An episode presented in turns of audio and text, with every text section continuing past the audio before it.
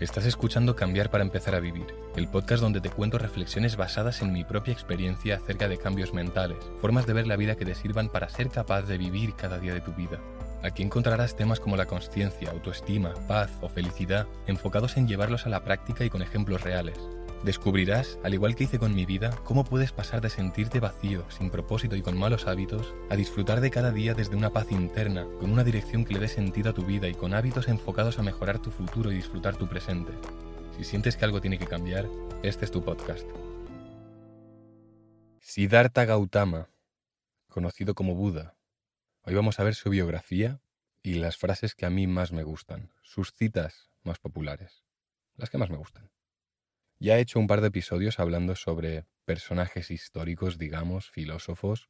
Por si este episodio te acaba gustando y quieres buscar los otros dos, el primero que hice fue sobre Sócrates y el segundo sobre Séneca. Y hoy toca Buda, llamado Siddhartha Gautama. Fue nacido alrededor del 500 a.C. en una familia monarca, con muchísimo dinero. Vivió hasta los 29 años con todos los lujos existentes en aquella época ya que su padre trató de que no viera todo lo malo del mundo, distrayéndolo con estos lujos materiales y con posesiones. Aun así, teniendo todo lo que se puede tener, todo lo que se puede desear, al menos en aquella época, Buda se sentía insatisfecho. Se preguntaba cómo podía ser que tuviera una vida tan llena de placeres, pero tan vacía. Así que a sus 29 años de edad abandonó el palacio para encontrar la causa del dolor humano y una vía hacia la libertad. Al salir del palacio, del cual había estado encerrado durante veintinueve años, vio la realidad, vio la pobreza, hambruna, enfermedad, vio que el mundo está inevitablemente lleno de sufrimiento y dolor. Al inicio de su viaje se encontró con un monje ascético, es decir, que practicaba la abstinencia de placeres materiales y parecía vivir en paz y satisfecho. Así que durante los siguientes seis años de su vida visitando distintas aldeas y regiones, practicó el ascetismo. Desde aquel entonces, Buda rechazó las posesiones materiales y emprendió su búsqueda hacia cómo poner fin a su sufrimiento. Pero no le sirvió de mucho, porque ese sentimiento de insatisfacción volvió a aparecer. Así que un día se sentó bajo un árbol y tras meditar profundamente obtuvo la iluminación. La vida es sufrimiento. La raíz del sufrimiento es el apego a nuestros deseos y expectativas y el fin del sufrimiento se puede alcanzar soltando nuestro apego a los deseos y expectativas. Durante los 45 siguientes años, tanto él como sus discípulos se dedicaron a predicar su verdad. Esta es un poco la biografía de Buda, de Siddhartha Gautama, y un poco entendiendo esta pequeña biografía, como que le da contexto a las siguientes frases que vamos a ver, que son unas cuantas, y a ver, a ver si no se me lía reflexionando demasiado. Así que vamos a empezar. El dolor es inevitable, pero el sufrimiento es opcional. Esta frase es muy popular, o sea, se dice mucho. Si no la entiendes, el dolor es inevitable porque, por ejemplo, tú puedes estar andando por rocas que pinchan y vas a sentir dolor. Y ese dolor es inevitable.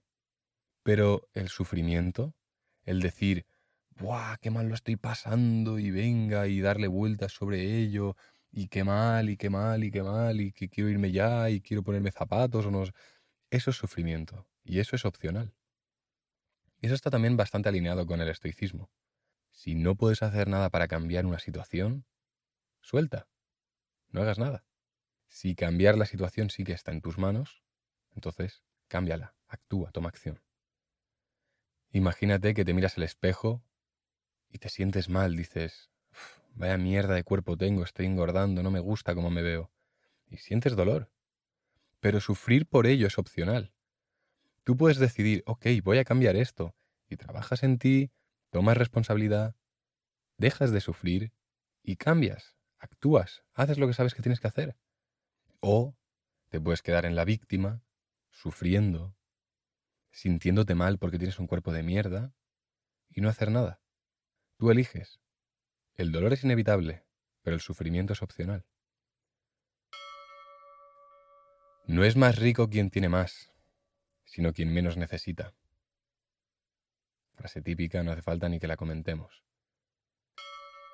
Alégrate, porque todo lugar es aquí y todo momento es ahora. A veces hace falta volver al budismo, hace falta volver a la meditación, al estar presente. Porque cuando entras en el desarrollo personal, igual, si entras por vacío, acabarás llegando a la espiritualidad y acabarás llegando al tema de vivir el presente, estar presente en el aquí y ahora, en lo que es, y estarás a gusto con ello. Pero una vez sanas ese vacío interior que tienes y ya vives a gusto, entonces vuelves un poco a lo cotidiano o vuelves al desarrollo personal y te enfocas en tus metas y te enfocas en el futuro. Y olvidas que todo lugar es aquí y todo momento es ahora. Y que cuando paras a estar en el momento presente, sin querer que nada sea distinto, aceptando el presente como es, y llegando a disfrutar y estar presente de lo que es, de lo que hay, de este ahora, entonces no necesitas nada más. Eso es la vida realmente. El presente es lo único real, así que alégrate, porque no hay a dónde ir, no hay a dónde llegar. Todo está aquí, en este presente, en el ahora. Si puedes apreciar el milagro que encierra una sola flor, tu vida entera cambiará. Creo que aquí lo que significa esto es que seamos capaces de apreciar. Porque quizás tú estás andando por el parque y ves una flor y ni te paras a reflexionar, no te paras ni a apreciarla, porque ¿para qué ibas a pararte a apreciarla si hay un montón más en el parque? Y además, tú estás yendo a tal sitio, vas con prisa, has quedado, llegas tarde, tienes que llegar ya, no puedes pararte a apreciar una flor. Por eso, si puedes apreciar el milagro que encierra una sola flor, tu vida entera cambiará. Porque no todo el mundo puede pararse a apreciar el milagro que encierra una flor. De hecho, muy poca gente puede hacerlo, yo creo. Yo a veces sí que voy andando y digo, hostia, qué flor más chula. Y, la toco, y me la quedo mirando, y la miro por dentro, y la huelo. Pero ¿cuánta gente es capaz de hacer eso? Porque para tú ser capaz de hacer eso tienes que haber pasado por un proceso. Tienes que haber pasado por el estar presente, por el saber que aquí está todo, por el saber apreciar el olor de la menta, por saber apreciar la luna, las estrellas, el cuadro que te regala la vida cada día cuando miras al cielo, cada día es un cuadro distinto. Apreciar este rato que tienes ahora tranquilo. Apreciar lo que estás escuchando. Apreciar que este episodio te esté recordando lo importante de la vida, que es el presente, el agradecer, el estar aquí y ahora. Por eso tu vida entera cambia cuando eres capaz de apreciar el milagro que es una flor. La paz viene de dentro, no la busques fuera. No tiene más. Tú puedes estar en el sitio más espectacular de la Tierra, que si tú vives en el ego, si tú estás muy metido en los pensamientos, vas a decir, vale, sí, muy bonito, pero bueno, ¿y ahora qué? ¿Y ahora qué hacemos? ¿Dónde vamos? ¿Vamos a tomar algo? ¿Vamos, ¿Nos vamos de fiesta? ¿Qué es lo siguiente que vamos a ver? Eso es porque no estás en paz. Y buscas que lo de afuera te dé lo que te falta, que es esa sensación de plenitud, de disfrute. Pero la paz viene de dentro, no la puedes encontrar fuera. Afuera puedes encontrar cosas que te faciliten la paz interior, como ver un atardecer. Pero en última instancia, si no estás en paz dentro, ese atardecer tampoco te va a dar mucha paz. Quizá te la da durante cinco segundos cuando estás tan acostumbrado a la dopamina y a las cosas rápidas y a ver muchas cosas distintas, muchos estímulos y dices, ahora que atardecer más chulo, qué colores. Pero ya, ya pasó. Siguiente cosa, siguiente estímulo. La paz viene de dentro, no la busques fuera. El insensato que reconoce su insensatez es un sabio, pero un insensato que se cree que es sabio, en verdad, es un insensato. Esto creo que también tiene Sócrates una frase parecida a la de solo sé que no sé nada. En el momento en el que tú te consideras sabio, dejas de aprender porque ¿qué más va a haber por aprender? Soy sabio. No seas tan arrogante. Hay más cosas que no sabes que cosas que sí sabes. Con lo cual nunca serás sabio. Hay tantas cosas por aprender que es imposible ser sabio. Y quien diga que es sabio es en verdad un insensato. Nadie te castigará por tu enfado. Será él mismo el encargado de castigarte. no me acordaba de esta frase, pero es buena. Y es así. Cuando tú te enfadas, cuando tú te perturbas, esa misma perturbación y enfado es el propio castigo. Ese alejamiento de tu paz, porque ahora estás perturbado, es suficiente castigo. El no ser capaz de aceptar lo que es, lo que te está pasando, de amar el destino, amor fati, que dirían los estoicos, entonces es cuando te cabreas, te perturbas, te enfadas, te molestas y caes en la víctima. Entonces, no es suficiente castigo ya el caer en la víctima, el estar enfadado, el estar perturbado, el no estar en paz, el no estar presente, el no estar pleno. ¿No es todo eso ya un castigo? Sí, lo es. La muerte no se teme si la vida se ha vivido sabiamente. ¡Wow!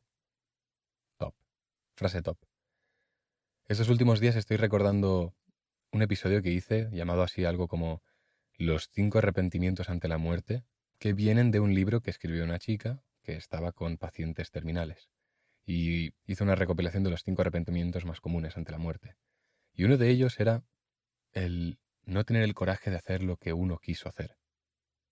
Y eso en parte también es haber vivido tu vida sabiamente. Si tú sabes que la mayoría de gente va a morir arrepentida por no haber tenido el coraje de hacer ciertas cosas, de no haber pasado más tiempo con sus seres queridos, de haber sido capaz de agradecer más, de estar más en el presente, entonces, sabio es quien hace esas cosas, quien se preocupa en el presente y durante toda su vida de hacer lo que realmente sabe que quiere hacer, de hacer las cosas que son realmente importantes. En cambio, el que no ha hecho lo que sabe que tiene que hacer durante toda su vida, le teme a la muerte, porque ya me voy a morir si no he experimentado todo lo que quería. Y entonces hay una negación ahí, hay un querer, un querer no morir. Y ahí es donde entra el temor.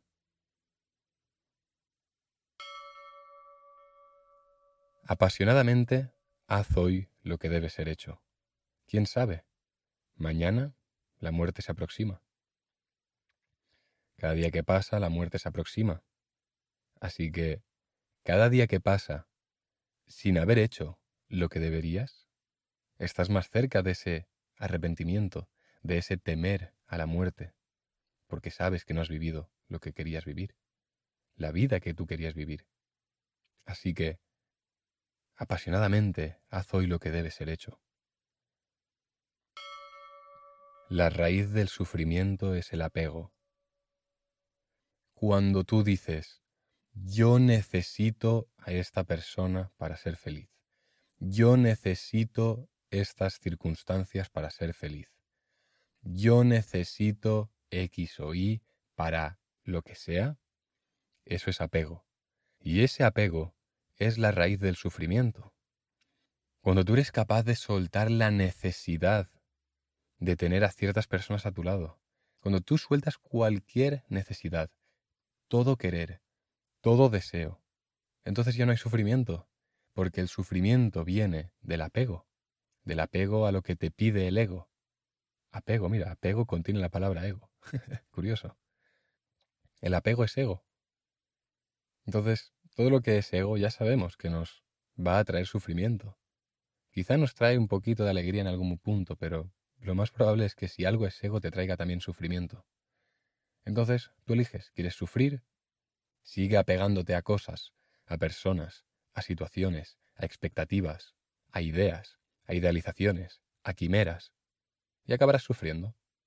O por otro lado, suelta, estate presente, acepta, ama y ya. Y vive en paz. Y by the way, esto es una decisión tuya. No es algo que, se, que, el azar te da. La paz es algo que tú generas a través de tu forma de pensar. Así que no vives en paz, toma responsabilidad y cambia tu filosofía de vida. Es algo que tú puedes hacer, está en tu mano. Mira, no había leído esta siguiente frase, pero va acorde con justo lo último que te he dicho. Con firmeza, entrénate para alcanzar la paz. No hace falta ya comentarla porque la he comentado anteriormente. El amor verdadero nace de la comprensión. Para mí, el amor hacia la vida vino en el momento en el que comprendí lo efímera que es la vida. Si tú no tienes esta comprensión, esta comprensión de que la vida es corta, que el presente es escaso, aunque a veces se sienta como que es muy largo e infinito, el presente acaba llegando a su fin, la vida acaba llegando a su fin. Y ahí, en esa comprensión, es donde para mí vino el amor que tengo hacia la vida. Como he dicho antes, vino al comprender lo efímera que es la vida.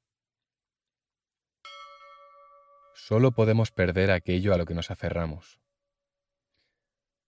Hay una frase que ya comenté en algún episodio de William Blake que dice, Aquel que se ata a una alegría, la alada vida destruye.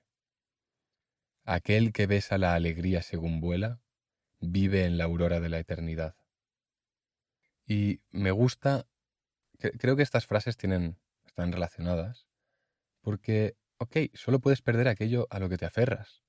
Si tú te aferras a una flor, si tú quieres que esa flor sea tuya y la arrancas para que sea solo tuya, en vez de besar esa alegría, disfrutar de esa flor, mientras paseas por el parque y la dejas vivir allí, si tú en vez de eso la arrancas porque la quieres para ti, te aferras a esa flor, te aferras a esa alegría, entonces esa alegría acaba muriendo. Porque esa flor, si no está en contacto con el suelo, con sus raíces y con unos mínimos que necesita una flor para vivir, se acaba pudriendo. Aquel que se ata a una alegría, la alada vida destruye. Así que, eso, solo podemos perder aquello a lo que nos aferramos. Así que en vez de aferrarte a las cosas, besa las alegrías según vuelan. Disfruta de lo que se te presenta en tu vida, sin aferrarte a ello, sin querer que eso sea tuyo, sin querer que eso sea tuyo. Porque entonces entra también el apego. Y ya hemos visto que el sufrimiento viene del apego. Aferrarse a la rabia es como agarrarse a un carbón caliente con la intención de tirárselo a alguien. Tú eres el que se quema. Muy buena frase, ¿eh? No me acordaba tampoco de esta. Pero bueno, creo que no hace falta ni explicarla. Es lo que decía antes, de que el propio enfado, la propia rabia, la propia perturbación ya es suficiente castigo. Tú eres el que te estás quemando al enfadarte. No tiene nada que ver con la otra persona, tiene que ver solo contigo. ¿Has visto alguna vez cuando alguien se enfada por algo que tú has hecho y dices, ¿pero por qué te enfadas? Y tú estás tan tranquilo. ¿Pero por qué te enfadas? ¿Por qué, estás tan exaltado? Si tampoco es para tanto. Es porque, es porque eso que has hecho, la otra persona, pues, no tiene algún pensamiento sanado. No depende de ti. No es por ti. Si una persona se enfada es por esa persona misma. Tiene que ver con esa persona, no contigo, ni con nadie. Si tú vives en paz, no te perturbas. Si no vives en paz, te perturbas. Con lo cual, enfadarte, perturbarte, exaltarte, depende de ti, depende de cada uno de nosotros. Así que la próxima vez que veas a alguien que se enfada contigo, realmente se está enfadando con él mismo, o sea, porque es algo que no tiene sanado. Obviamente no estoy entrando en temas de que, yo que sé, que tú le hagas algo muy gordo a esa persona y ahí, obviamente, enfádate y pártele los dientes si quieres. Nada, es broma, es broma. Pero ya me entiendes. La riqueza consiste mucho más en el disfrute que en la posesión. Lo que decía antes, ves a la alegría según vuela, no la poseas, porque al poseerla se marchita, se pudre y acaba muriendo. Como una sólida roca no se mueve con el viento, así el sabio permanece imperturbado ante la calumnia y el halago. Esta es interesante, porque antes hemos estado hablando de que no hay que reaccionar ante los enfados y las perturbaciones. Pero tampoco hay que dejar que los halagos nos suban el ego. Aparte, que alguien te halague no tiene que ver contigo, tiene que ver con la otra persona. Esto es lo curioso. Si alguien enalza una característica tuya, lo está haciendo porque para esa persona esa característica es importante y esa persona cree que ella tiene esa característica o es una característica que quiere acabar teniendo y está trabajando para tener. Por lo tanto, la valora en ti. Es decir, no te está valorando a ti con ese halago, Se está valorando a sí mismo. Esa persona dice, yo soy disciplinado, tú eres disciplinado, con lo cual te digo, wow, me encanta la disciplina que tienes, es espectacular, no fallas nunca. Se lo está diciendo a esa persona misma. No se lo está diciendo a la persona a quien se lo dice. Entonces, no te creas los halagos. Así como tampoco te creas la calumnia. Porque, otra vez más, la calumnia, las críticas, no son personales, no van hacia ti. Si alguien critica algo de ti, es porque esa persona está negando esa característica que tú tienes y en realidad quiere tener. Con lo cual, si alguien te critica algo, no lo tomes personal, porque no es personal. Te dice mucho de la otra persona. Aquí entra también mucho el concepto de espejearse, que diría Diego Dreyfus, el concepto de que todos somos un espejo. Si tú ves una característica en alguien, es porque tú tienes esa característica o porque tú odias esa característica. Y entonces tienes que sanar eso y entonces lo ves. Si te perturba algo es porque a ti te molesta ese algo, porque tú tienes que sanar algo aún. Todo es sobre ti. Cuando te enfadas con alguien, te estás enfadando contigo. Estás agarrando un carbón caliente para tirarlo y te estás quemando. Para tener buena salud, encontrar la felicidad verdadera y traer paz a todos, las personas deben primero controlar su propia mente. Si lo logran, habrán llegado a la iluminación y toda la sabiduría y virtud vendrán naturalmente. Las personas deben primero controlar su propia mente. Ahí está la clave. Y lo curioso es que lo único que tú puedes controlar como humano es tu propia mente. Tú puedes elegir si vas a hacer algo o no a pesar de cómo te sientes a pesar de si te apetece o no. ¿Estás cansado? Me da igual. Decido hacerlo igualmente. ¿Por qué soy capaz de hacer eso? Porque tengo control de mi mente. No me apetece entrenar. Cuando entreno sufro físicamente y mentalmente. Pero lo voy a hacer igualmente. Porque sé que es importante. ¿Y por qué soy capaz de hacer eso? ¿Por qué soy capaz de entrenar todos los días de mi vida, lucharme con agua fría todos los días de mi vida, a pesar de que no me apetece? porque tengo control de mi mente. Y esto extrapólalo a todo, para tener buena salud, para encontrar la verdadera plenitud, para tener paz, para todo, para hacer dinero, para invertir bien, para todo, primero debes ser capaz de controlar tu propia mente. No hay un camino a la felicidad. La felicidad es el camino. Frase tipiquísima de Buda. No hay un camino a la felicidad. La felicidad es el camino. Que haya un camino a la felicidad implica futuro. Que la felicidad sea el camino implica presente. Ya sabéis que a mí no me gusta la palabra felicidad porque se le suele atribuir características positivas y todo lo que es positivo luego te lleva al negativismo y suele ser también la felicidad una idealización en tu mente, con lo cual no me gusta esta palabra, así que vamos a usar plenitud. No hay un camino a la plenitud. La plenitud es el camino. Cuando tú en el presente haces ciertas cosas o eres capaz de apreciar, ahí está la plenitud. No es que haya que recorrer un camino para la plenitud. Aunque pensándolo bien es un poco una paradoja, porque sin haber recorrido un camino que te acerque a entender cómo funciona la plenitud, no vas a sentir la plenitud. Entonces, se podría decir que sí que es que haya un camino a la plenitud, porque un mínimo de cosas tienes que entender y eso también es un camino, el camino del entendimiento de cómo funciona la plenitud, cómo funciona el ser humano, cómo funciona la psicología del humano, y experimentarlo por ti mismo, eso es un camino. Y es un camino que sin haberlo andado no vas a entender ni poder sentir la plenitud en cualquier momento de tu vida. Pero una vez has atravesado ya ese camino, luego ya no hay un camino a la, plenitud. Ya no hay un camino del estilo, cuando consiga X, entonces me sentiré pleno. Cuando consiga tal cosa, entonces sí, me sentiré bien. No, no, no va así. La plenitud es el propio camino. La plenitud se siente mientras avanzas, mientras andas el camino de la vida. Y para acabar la última frase ya, nada te puede dañar tanto como tus propios pensamientos sin supervisión. Y esta da tanto de sí que no sé si la quiero comentar porque me podría tirar hablando otros 15 minutos, yo creo.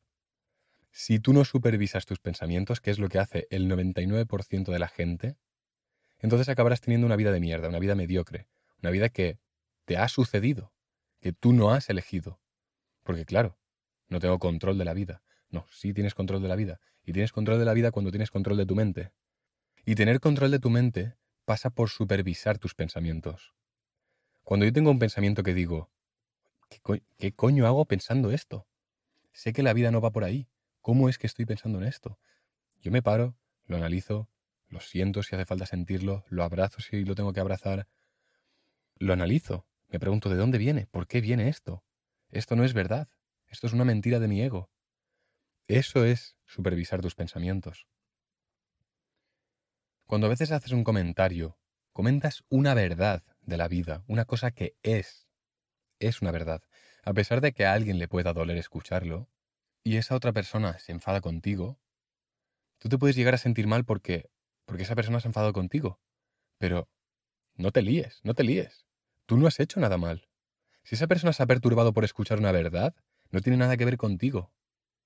No tienes que estar triste, no tienes que sentirte culpable porque esa persona se ha enfadado contigo porque tú has dicho una verdad. ¿A que no? No tiene sentido. Pues esto es un ejemplo. Otro ejemplo podría ser, estás a punto de tomar una decisión. Y es una decisión que tampoco es muy importante. Es una decisión más del día a día. Entrenar o no entrenar. Y de repente tu mente, tu ego, tus pensamientos te dicen, hoy estás cansado. No tienes tanto tiempo hoy. No hace falta que entrenes hoy. Y la mayoría de gente no entrena a largo plazo porque se cree estos pensamientos, porque no los supervisa. Si tú supervisas frecuentemente tus pensamientos, sabrás que eso no es más que una excusa de mierda y que no le tienes que hacer caso. Y sabrás que eso es ego, porque Solo eres capaz de identificar cuándo un pensamiento es ego, cuándo algo que estás haciendo o diciendo es ego, cuando has supervisado tus pensamientos. Sin supervisión no hay el entendimiento del ego. No puedes comprender qué es ego y qué no es ego si no supervisas tus pensamientos, con lo cual sin esa supervisión de pensamientos no puedes vivir en paz. Porque en paz se vive cuando eres capaz de soltar pensamientos que sabes que te alejan de la paz, de la plenitud. Supervisar pensamientos también te permite decidir si algo te afecta o no. Si tú no supervisas tus pensamientos y te crees todo lo que tu mente te dice, ay, esta persona me ha hecho esto, qué mala persona, ¿y por qué me ha hecho esto a mí? ¿Y por qué no sé qué? Full víctima, eso es porque no estás supervisando tus pensamientos. Si tú supervisas los pensamientos y dices, a ver, a ver, a ver, esta persona ha hecho esto por ella misma. No tiene nada que ver conmigo, no es personal. La vida es así, la vida es injusta, la vida es dura. El universo no se rige por la justicia, se rige por las leyes de la física y por el input y output, ya lo hemos comentado en varios episodios. La vida es. Lo que supuestamente te está haciendo esa persona no es por ti, es porque esa persona está mal. Así que si eres capaz de supervisar eso, eres capaz de llegar a esta conclusión, ya no te sientes mal, porque sabes que no depende de ti, sabes que la acción que ha tomado cierta persona es por esa persona misma, no es por ti, no es personal. Cuando alguien te ataca no es personal. Es personal en el sentido de que se están hablando a ellos mismos, pero no tiene nada que ver contigo. Todo esto viene por la previa comprensión de tus pensamientos, por la previa supervisión. Y esta es una selección de frases que creo que hice hace casi diez meses ya, pero siempre he tenido episodios que hablar y se me ha ido alargando el tema de hacer y comentar biografías y frases de gente célebre, de personajes históricos, de filósofos. Y bueno, estas son las frases que a mí más me han gustado del budismo en general, de Siddhartha Gautama, de Buda en concreto. Ya ves que todas tienen que ver con la espiritualidad, con el estar presente, con el vivir en paz, con el soltar, con el apego, con el sufrimiento, con el deseo, con el querer, con el budismo. Y si crees que este episodio le puede servir a alguien, crees que estas frases pueden inspirar a otra persona a empezar a trabajarse espiritualmente, mentalmente, la espiritualidad no es otra cosa que el vivir en paz. No hay que liar la definición. ¿Para qué quieres la espiritualidad? Para vivir en paz, para vivir pleno, para vivir a gusto. No tiene más. Eso es espiritualidad para mí. Cuando eres capaz de soltar, cuando eres capaz de estar presente, de agradecer, de amar la vida, de aceptar lo que te pasa. Eso es espiritualidad. Si crees que a alguien le podría venir bien ser un poquito más espiritual, mándale este episodio porque seguro que le sirve. Y nada más. Como siempre, si el contenido te gusta, no te olvides seguir el podcast, puntuarlo también en Spotify, puedes puntuarlo. Y como siempre, disfruta de la vida y nos vemos el próximo jueves. Chao.